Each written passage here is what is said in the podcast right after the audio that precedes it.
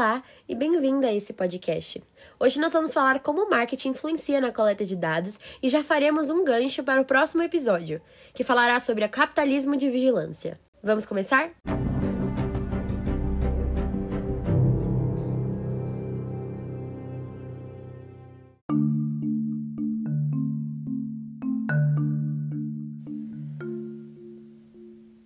Se você fecha as cortinas do seu apartamento, tranca a porta do banheiro ou fica incomodado quando a pessoa sentada ao seu lado no ônibus tenta ler as mensagens que você está digitando, você se importa com a sua privacidade. Todo mundo se importa. Até a ONU reconhece desde 1948 a privacidade como um direito humano universal. Mesmo assim, nossas vidas privadas nunca estiveram tão expostas como hoje. Porque por algum motivo, todo medo que temos de ser observado simplesmente desaparece quando estamos online. É como se na internet não existisse ninguém tentando nos espionar. E posso dizer, existe sim. As pessoas perdem as contas de tudo que já compartilharam na internet. A verdade é que todos os posts de uma pessoa juntos é uma parte pequena, a ponta de um iceberg muito maior da totalidade de dados que andam coletando sobre alguém. A falta da privacidade vai muito além do que publicamos nas redes sociais. O que acontece é que a estrutura pela qual a internet funciona hoje faz com que toda a ação gere um rastro. E esse rastro alimenta uma base de dados e essas bases são arquivos extremamente importantes sobre os nossos comportamentos, nossos gostos, nossas condutas, nossas preferências políticas e intelectuais, nossos desejos, as nossas vulnerabilidades e etc. Sabe quando digitamos algo e apagamos? Sem ao menos postar? O Facebook tem um arquivo daquilo que é apagado. E isso diz muito sobre nós, o que nos torna totalmente transparentes para a corporação. Agora, o modo pelo qual essa corporação lida com os dados, quais critérios ela utiliza para nos oferecer certas coisas e não outras, nós não possuímos o acesso. Como Bruce Schneier discute em Data Engulf, sugar esse monte de dados foi possível em boa parte porque as empresas que fornecem o serviço já estavam coletando eles. Hoje, os aparelhos têm a capacidade de colher informações de gastos, monitorar com quem falamos, rastrear cada movimento que fazemos, todos os sites que passamos e todas as mensagens que trocamos. Se você utiliza de Android, por exemplo, se você acessar o Google Maps Timeline, você pode conferir os caminhos que já percorreu, as lojas que já passou, os restaurantes que você já frequentou, as aulas que você já matou e tudo registrado. E estes registros são utilizados de diversas formas. Óbvio que você tem como apagá-los, mas nem toda empresa é tão transparente quanto a Google. Sabe aqueles textos grandes que aparecem que na maioria das vezes nem lemos, para que aceitemos os termos de acordo? Você pode dar, através deles, muito mais dados do que gostaria para os sites e apps que usa. Agora, somos a mercadoria de uma indústria de quase um trilhão de dólares mas ficamos tão apaixonados pelo presente dessa conectividade livre que nos proporcionam que ninguém parou para ler os termos e condições. As empresas de internet vendem certeza. Essa certeza é obtida através de previsões assertivas, que usam a coleta de dados. O objetivo principal é garantir que as propagandas que pagam por esses softwares obtenham lucro. Se o usuário não está pagando pelo produto, é porque ele é o produto.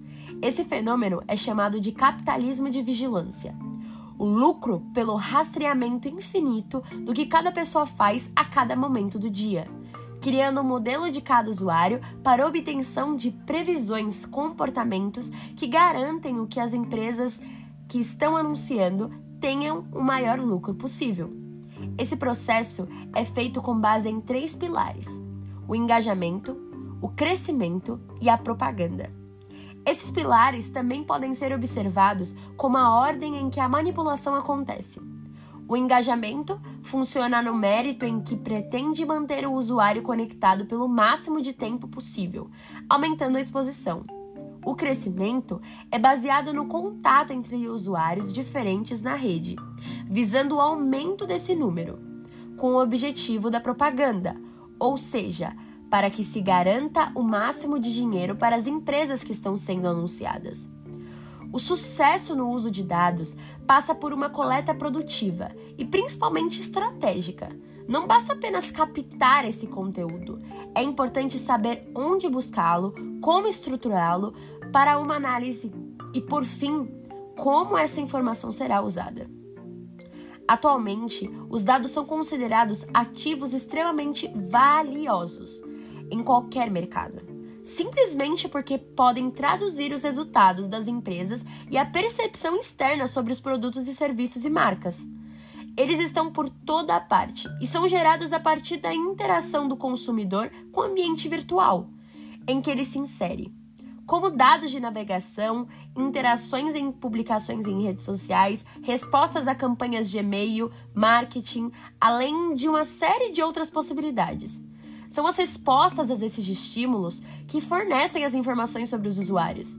Diante dessas práticas atuais, todas as respostas e ações geram esses dados para as empresas e são traduções fiéis de como o cliente age do que ele pensa e de como reage diante das campanhas de marketing que são propostas. A coleta funciona como uma checagem recorrente que busca reunir todo esse conteúdo para analisá-lo e então transformá-lo em informação estratégica. A coleta de dados se torna fundamental quando as empresas entendem que ele precisa ser parte da rotina. Se o digital é um ambiente em destaque hoje e as estratégias de marketing possam por ele, é certo que os dados traduzem tudo o que um negócio precisa saber. Graças aos dados, que é possível otimizar ações, planejar campanhas mais adequadas, saber o que seu consumidor pensa sobre sua empresa e continuamente agir de forma estratégica buscando melhorias. Também, graças a isso, esse processo é contínuo e nunca acaba com todos os dados sendo relevantes para as previsões de divulgação de produtos e sendo continuamente repassados aos devidos interessados. O público vai interagir com as publicações e links patrocinados, navegar em sites e e-commerces, solicitar atendimento em outras ações. Cada interação possui uma importância diferente para a empresa. Por isso é essencial monitorar com cuidado e acompanhar de perto cada uma delas. Somente com a coleta de dados ativa isso se torna possível. Coletar dados a partir de suas fontes principais é o que permitirá saber, além do que o público faz, o que ele tem pensado sobre os serviços e produtos de empresas.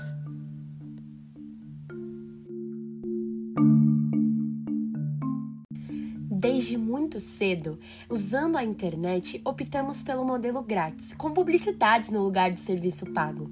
Por isso, boa parte dos dados é usado para vender mais. Já reparou quando você clica em uma loja procurando um produto como uma toalha e de repente todo site que você visita tem uma propaganda de toalha? Porque todos eles têm informações sobre você e o que você quer comprar. E cada vez mais, o modelo grátis com publicidade não envolve só vender os anúncios que vemos, mas também vender os dados de quem vê. Por exemplo, quem baixou o aplicativo grátis Brightest Flashlight para Android recebeu um aplicativo que transformava o celular em lanterna e foi baixado por milhões de usuários. O que não sabiam era o custo real do app, que coletava informações de localização dos usuários e vendia para terceiros, mesmo dos que haviam se clicado na opção de não compartilhar os dados. Todos os sites que têm a opção de curtir ou compartilhar no Facebook colocaram propositalmente ou não um código que permite ao Facebook acompanhar cada site que você visita logado ou não, com um perfil no Facebook ou não. Enquanto quem está logado está dando muito mais informação do que imagina. Usando seus likes é possível não só saber a sua orientação sexual, como etnia, religiosidade, postura política, depressão, inteligência, situação conjugal dos seus pais e mais. E mesmo que você esconda todas as suas postagens, com base no interesse de seus amigos, como orientação sexual deles, ele consegue saber a sua. E se você acha isso muito invasivo, saiba que com inteligência artificial é possível usar os likes para traçar a sua personalidade dentro de fatores como o neuroticismo, extroversão e amabilidade. Melhor do que a sua família. Com 10 likes, o programa consegue predizer a personalidade de usuários melhor do que colegas de trabalho. Com 70 likes, ele entende melhor a personalidade do que amigos. Com 150 likes, sabe melhor que a família. E com 300 likes, ele acertava em média mais do que o cônjuge. Graças às suas postagens, é possível para o Facebook saber mais de você do que a seu companheiro ou companheira. E quanto mais usamos a tecnologia, mais estamos expostos. Se você quiser proteger um pouco da sua privacidade, extensões como Disconnect e Do Not Track permitem bloquear a quem capturar os seus dados de navegação. E o DuckDuckGo é uma opção de busca que não recolhe os seus dados, mas em muitos casos, quando seus amigos ou colegas de trabalho usam uma plataforma que recolhe seus dados, não se expor pode não ser uma opção viável. Então, não se esqueça: muitas vezes o que você faz na internet pode não ficar só com você.